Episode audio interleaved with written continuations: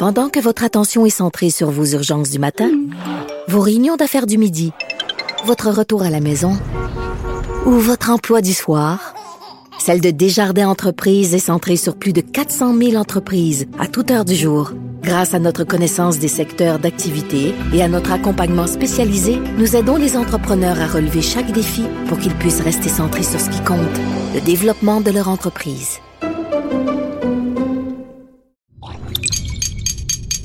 Cube Radio. Marc-André Gagnon. Il connaît tous les dessous de la politique. Une entrée privilégiée dans le Parlement. Là-haut sur la colline.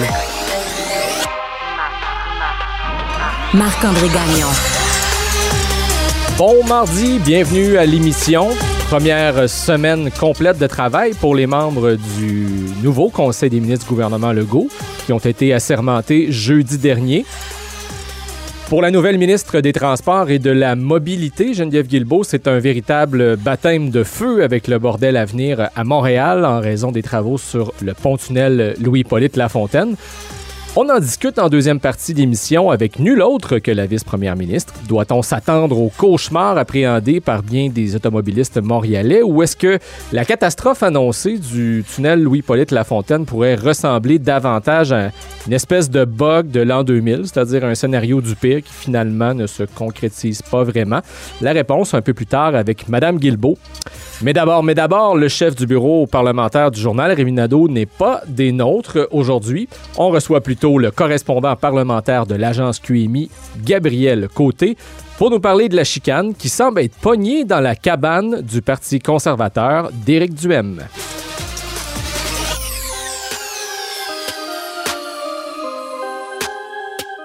Et il est avec nous euh, en studio. Bonjour Gabriel Côté. Salut Marc-André, comment ça va? Très bien, merci d'être là. Donc, finalement, ben, le Parti conservateur du Québec n'est pas tellement différent des autres. Ils chicanent aussi entre eux. On a souvent parlé des chicanes au sein du Parti québécois, mais là, il y en a au sein même du Parti d'Éric Duhem.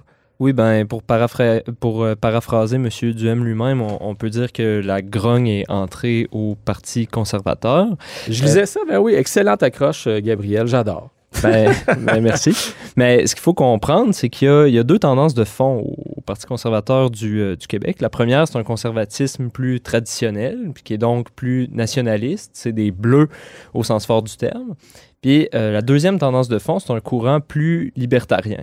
Puis le tour de force d'Éric Duhem, en un sens, a été de réussir à unir tout ça. Puis c'est un peu parce qu'en un sens, il incarne une forme de, synthèse lui-même de, ces deux courants-là. C'est un ex-bloquiste, un ancien euh, souverainiste, donc il comprend bien le discours nationaliste, mais il a aussi euh, fondé le, réseau Liberté Québec. Alors, euh, il a comme réussi à unifier le, parti autour de sa personne.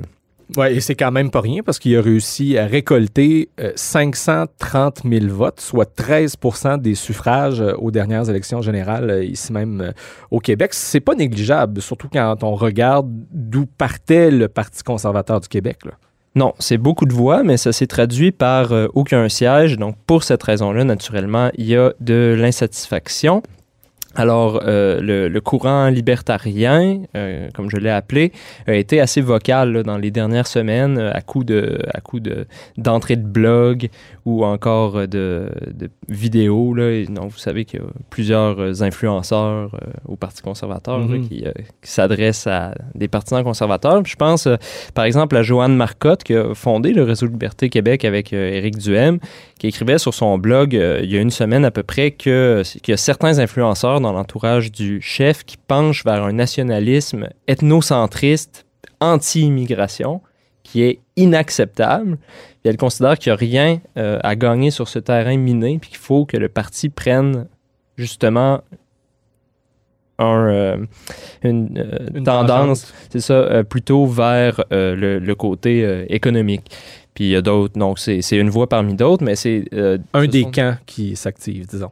C'est ça, ce sont des, idées qui circulent.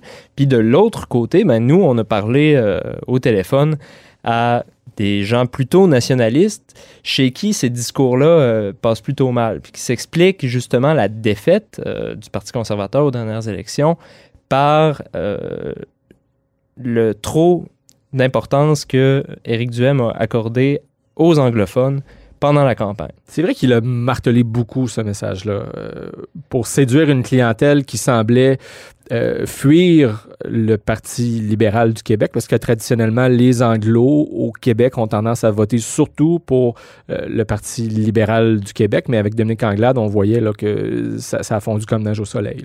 C'est ça. Fait euh, il est allé à plusieurs reprises dans les circonscriptions typiquement gagnées au Parti libéral, des circonscriptions anglophones, pour parler aux anglophones puis leur dire euh, le Parti libéral vous tient depuis trop longtemps pour acquis. Il leur a même euh, dit qu'il les tenait en otage, euh, puis que c'était le temps, euh, comme l'axe souverainiste fédéraliste est en train de s'effriter, de voter pour un autre parti. D'essayer autre chose. Ça. Puis il espérait vraiment que des anglophones allaient euh, se tourner vers le Parti conservateur. Et, et là, finalement, ben, c'est un peu le, le choc de la réalité auquel les militants d'Éric Duhem sont confrontés, c'est-à-dire lendemain d'élection, pas un élu. On a parlé beaucoup d'Éric Duhem qui aimerait donc encore avoir sa carte d'accès du Parlement, à laquelle il avait droit lorsque euh, il pouvait compter donc euh, sur la collaboration d'une députée, l'ex-caquiste devenue indépendante Claire Sanson. Et, et là, à moins qu'il réussisse à recruter un caquiste déçu, donc M. Duhem n'a plus ces accès-là,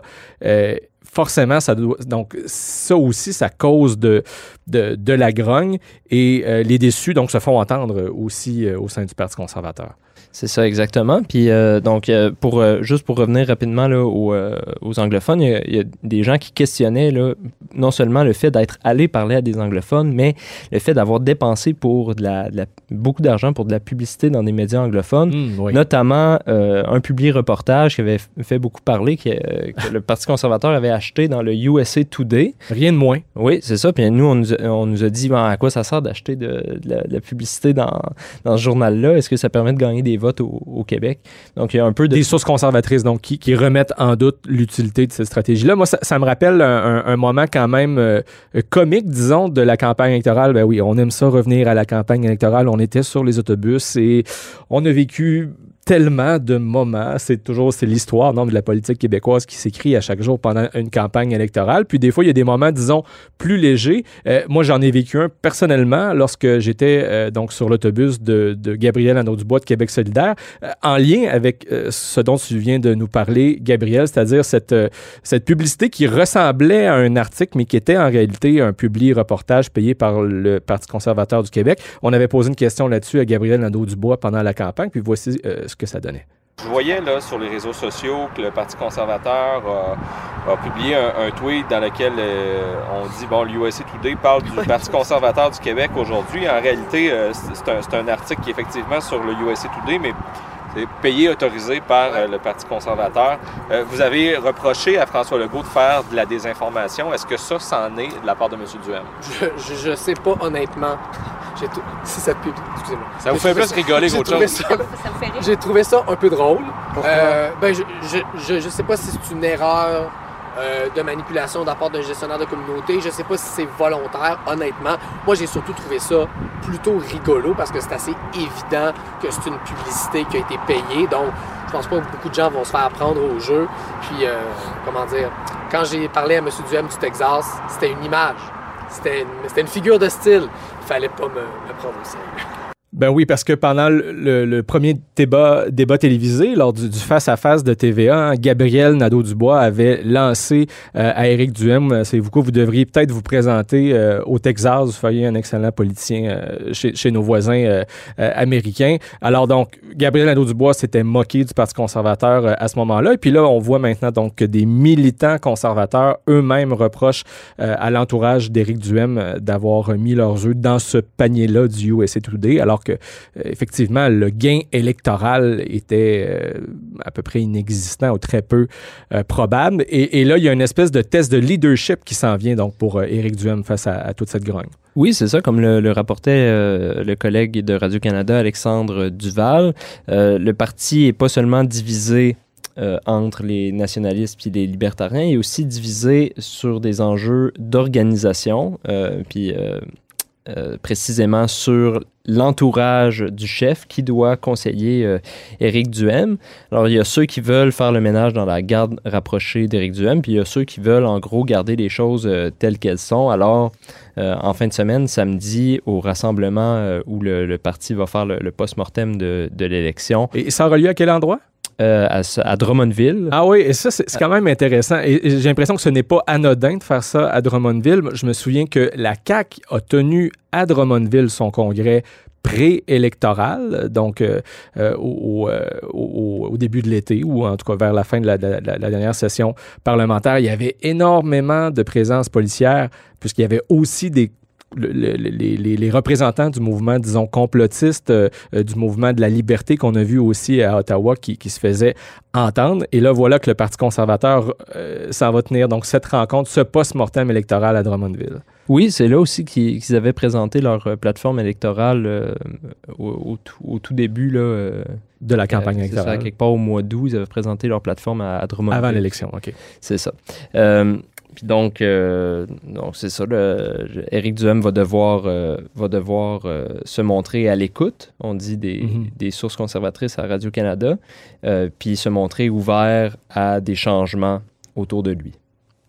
Ben, reste à voir s'il y aura encore beaucoup de chicanes dans la cabane et pour combien de temps au sein du Parti conservateur euh, du Québec. L'enjeu à savoir, est-ce qu'il aura sa carte, est-ce qu'il aura euh, un, local euh, dans l'Assemblée nationale comme Éric Duhem l'aimerait? ça, c'est loin d'être réglé. J'en doute fort personnellement. Faut rappeler quand même qu'Éric Duhem a accès, comme le soulignait hier Rémi Nadeau dans l'émission d'Antoine, avec Antoine Robitaille hier. Ils ont accès, donc les conservateurs, à un local où ils peuvent tenir des conférences de presse, euh, le salon Jacques Lacharvec, euh, qui, est dans le même édifice dans lequel il y a le studio de, Cube Radio euh, au Parlement. ils n'ont pas d'élus. Donc, quand je parlais d'un choc de la réalité, ben, c'est ça, c'est que ça, ne leur donne pas les privilèges auxquels les élus ont accès, mais quand même avec 530 000 votes, plus d'un million de dollars de budget euh, qui sera retourné dans les coffres du Parti conservateur. Ils ont des moyens quand même pour bâtir une organisation.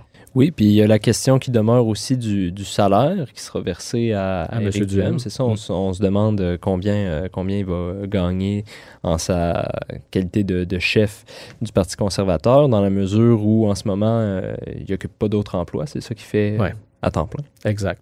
À suivre donc, euh, Gabriel Côté, correspondant parlementaire pour l'agence QMI. Merci, à bientôt, Gabriel. Merci, salut.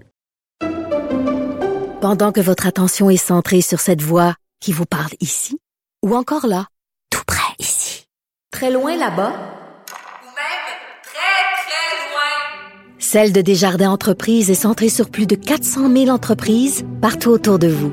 Depuis plus de 120 ans, nos équipes dédiées accompagnent les entrepreneurs d'ici à chaque étape pour qu'ils puissent rester centrés sur ce qui compte, la croissance de leur entreprise. Vous écoutez là-haut sur la colline. Comme je le disais un peu plus tôt en début d'émission, c'est un véritable baptême du feu auquel la nouvelle ministre des Transports, Geneviève Guilbeault, a droit avec, euh, à l'autre bout de la 20, un joyeux bordel qui se prépare avec les travaux à venir sur euh, le pont-tunnel Louis-Polyte Lafontaine. Au bout du fil, Madame Guilbeault, merci d'être là avec nous. Merci à vous, M. Gagnon, pour l'invitation. Euh, je vous ai souvent entendu dire que le troisième lien, c'est un défi de communication. Celui du tunnel à Montréal, à l'autre bout de l'autoroute, euh, en est un pas pire aussi. Oui, euh, tout un défi de communication, mais je dirais, euh, contrairement au, troisième lien qui est, qui est, un projet en cours d'élaboration, euh, celui-là, on l'a directement là en, pleine face, si vous me passez l'expression. Ça commence lundi prochain, le 31 octobre. Ces travaux-là qu'on n'a pas le choix de faire et qui vont prendre trois ans, donc trois voies sur six qui vont être fermées à partir de lundi prochain autour de 5 heures du matin. Et le défi de communication, puis d'ailleurs, je vous remercie de, de pour l'invitation aujourd'hui parce que je l'ai dit, moi, cette semaine, je vais être extrêmement visible et utiliser toutes les opportunités de communication pour rappeler aux gens l'importance de se trouver un plan B. On a une campagne en cours au, transport. Euh, quel est ton plan B? Et, euh, et parce qu'on s'en sortira pas. Là. La situation va être extrêmement corsée et il n'y a aucun miracle qu'on puisse faire, malheureusement. La seule solution à ça, elle est en plusieurs étapes, puis elle touche euh, toutes les composantes de la société, le gouvernement, les entreprises Hmm. privées, les employeurs, les citoyens individuellement. Tout le monde doit être agile, tout le monde doit se trouver une solution, tout le monde doit modifier ses habitudes de vie, ses habitudes de transport, ses déplacements et idéalement euh, renoncer à la voiture, surtout la voiture solo, pour prendre le transport collectif. Donc, c'est à compter de l'Halloween, le 31 octobre. Trois des six voies du tunnel qui sont fermées pendant trois ans, comme vous l'avez mentionné. Une seule voie, donc, qui, vous me corrigerez si je me trompe, là, qui sera ouverte en direction de la rive sud et deux euh, en direction de Montréal. Donc, euh, pour rester dans la thématique de l'Halloween, il ne faut pas s'imaginer que vous arrivez aux commandes du ministère des Transports avec une, une- une baguette magique. Euh, on peut vraiment s'attendre au pire, Mme Guilbeault? Mais j'aime pas le présenter comme ça parce que je veux pas être surdramatique, mais euh, effectivement, là, vous avez raison, c'est une voie vers la rive sud, deux voies vers la rive nord. Il y a 120 000 voitures qui passent là au quotidien normalement, 60 000 là, de, de, de chaque euh, de, chaque côté. Donc, c'est- il faut faire baisser le volume de voitures qui passent par le tunnel. Il n'y a pas d'autre façon qu'en diminuant le nombre de voitures qui vont passer sur le tunnel et en modifiant autant que possible les heures auxquelles on passe sur le tunnel. Fait spontanément d'instinct, c'est pour ça que je parlais du transport collectif. Et on a énormément de mesures qui sont déjà en place au ministère des Transports, de la mobilité durable avec l'ensemble des partenaires, les municipalités qui sont touchées, les sociétés de transport qui sont touchées, la RTM. Donc, il y a beaucoup, beaucoup de places de stationnement incitatifs qui ont été ajoutées. On a cinq stationnements incitatifs qui sont disponibles à la fois euh, à Sainte-Julie, à Boucherville, à Belleuil. Il y a des navettes gratuites qui vont vous transporter de ces stationnements incitatifs-là vers euh, votre destination. Il y a aussi une voie qui va être euh, une, une voie express en quelque sorte là, qui va faciliter le déplacement pour les autobus, les taxis et le covoiturage à trois personnes ou plus. Donc, si vraiment vous tenez à garder votre voiture, essayez de covoiturer. Des fois, il y a des il y a des plateformes d'échange de covoiturage et tout ça. Mhm. Donc, on essaie d'être plusieurs par voiture. Euh, il y a des titres aussi qui se donnent gratuitement au métro Radisson jusqu'au 27 novembre. Vous pouvez aller chercher des billets gratuits pour prendre le transport collectif. Des fois, ceux qui sont pas encore habitués, qui le prennent pas encore, disent, bon, ben, c'est l'occasion de l'essayer. Ouais. C'est l'occasion, c'est ça, puis c'est gratuit. Et là, vous l'essayez, puis l'essayer, c'est de l'adopter. C'est l'espoir qu'on a, c'est l'espoir qu'on fonde, parce que Mhm. Vraiment, pour les trois prochaines années, là, si on peut se développer des habitudes de transport collectif, c'est la meilleure solution pour vous personnellement, pour votre bonheur, pour votre fluidité. Puis euh, à l'échelle collective, chacun doit faire sa part. J'en appelle aussi aux- aux employeurs notamment aux entreprises privées, aussi le gouvernement, on fait la même chose, d'être très flexible sur Ben, le je- télétravail justement, je, voyais qu'il y en a qui n'ont pas encore donné là, de directives, euh, des employeurs, là, je dis bien, euh, qui n'ont pas encore donné de directives à leurs employés. Il est peut-être le, le temps de le faire. Là. C'est, euh, c'est pas demain, mais presque. Oui, puis moi, je fais confiance aux gens. C'est sûr que c'est pas au gouvernement nécessairement à dicter aux entrepreneurs, aux employeurs comment gérer leurs entreprises. C'est pas ça l'idée. Mais, euh, mais si je me mets à la place d'un gestionnaire d'entreprise, si de toute façon tes employés sont pris dans le trafic à semaine longue, c'est pas mieux non plus. Fait que je pense que si chacun fait sa part en termes de flexibilité pour le télétravail, nous au gouvernement, nos, euh, nos, nos, nos employés sont déjà la règle est déjà de deux jours en présence obligatoire par semaine. Donc on est déjà à trois jours de télétravail par semaine. Alors ça, ça aide d'emblée. Donc Euh, peut-être que les je entreprises parlais- pourraient s'inspirer de ça, là, de cette façon de faire-là. Encore une fois, je leur fais confiance, mais c'est sûr je que la comprends que l'idée, c'est pas de les prendre par la main, là, mais... Non, c'est ça. Puis c'est pas de les contraindre non plus, mais tu sais, c'est des gens intelligents, c'est des gens euh, débrouillards, puis c'est des gens qui sont axés sur les résultats. Là, fait que je pense que ce serait euh, une bonne idée. On a tous télétravaillé en pandémie, on voit que ça se fait.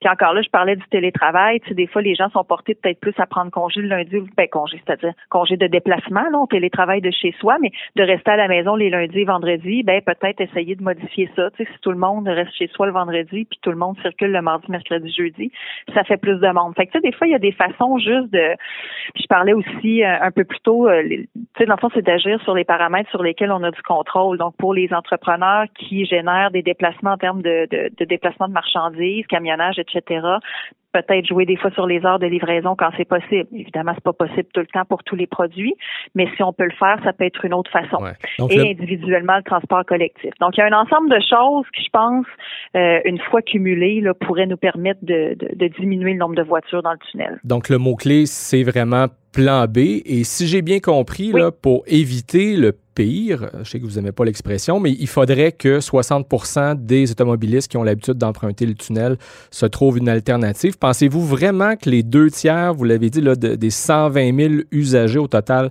euh, du tunnel vont prendre euh, l'autobus ou vont se trouver un plan B? C'est quand même ambitieux là, comme objectif.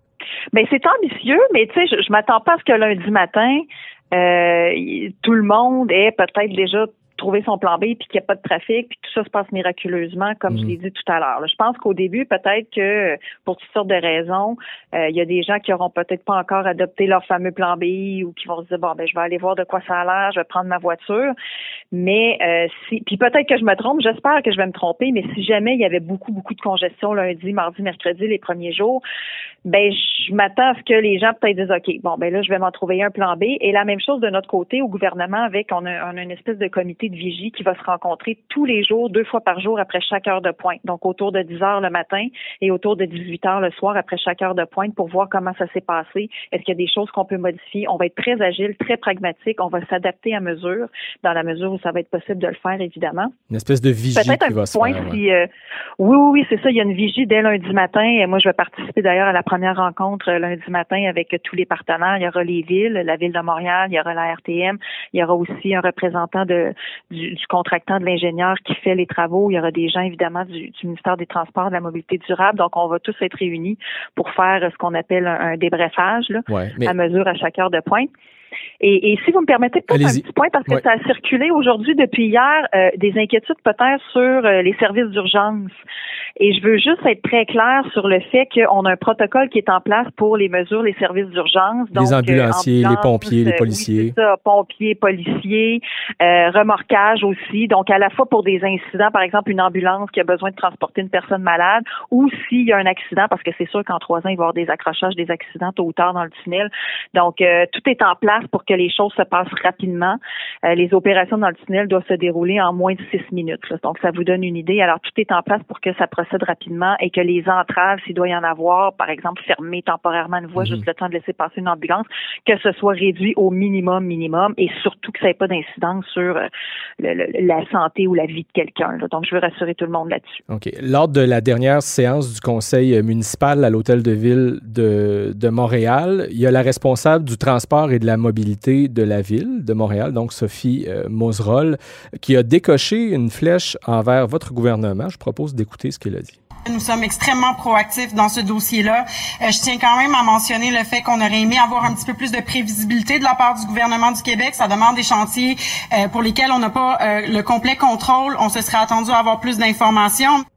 Donc, ma question, est-ce que le gouvernement a tardé à viser la ville de Montréal?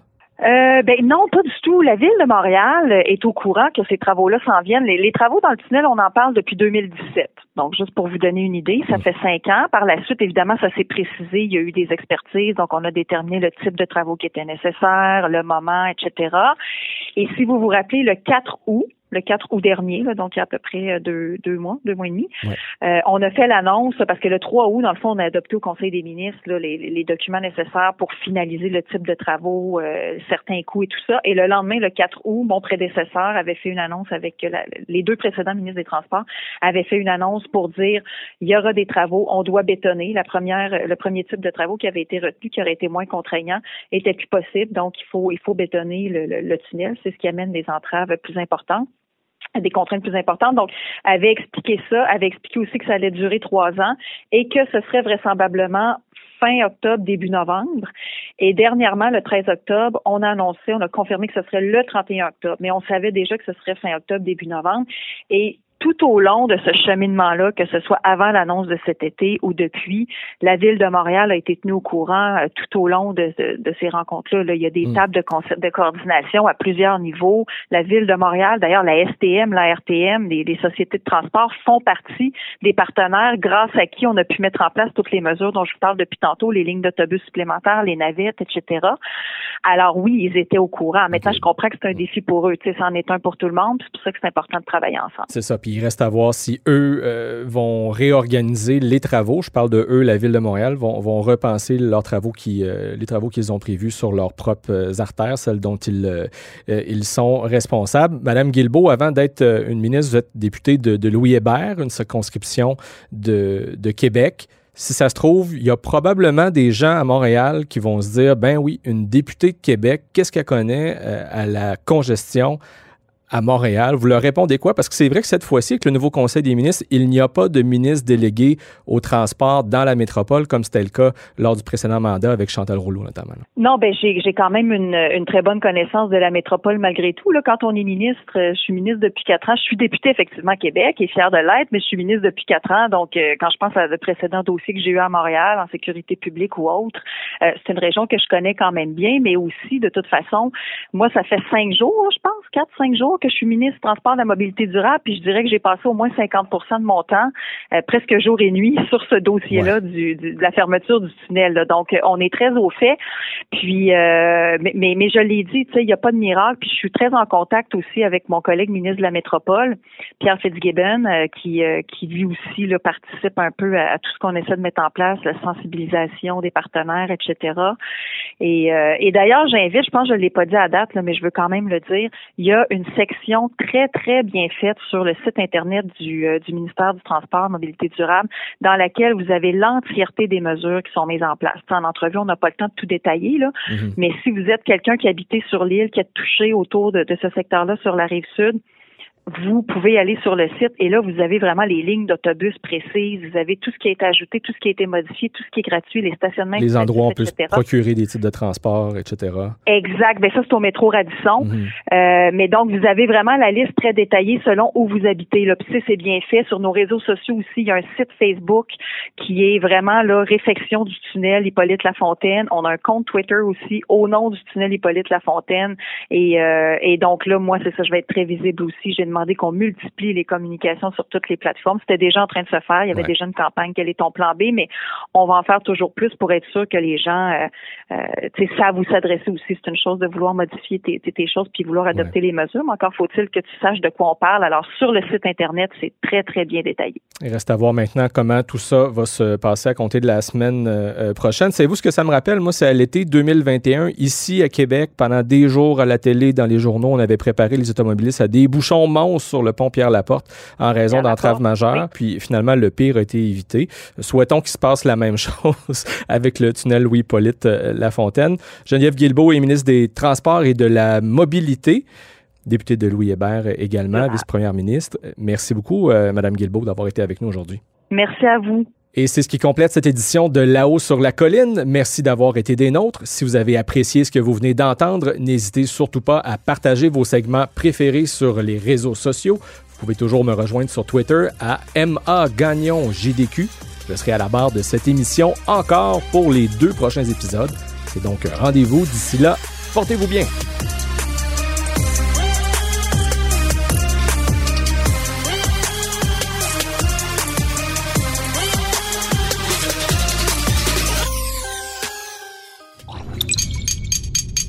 Cube Radio.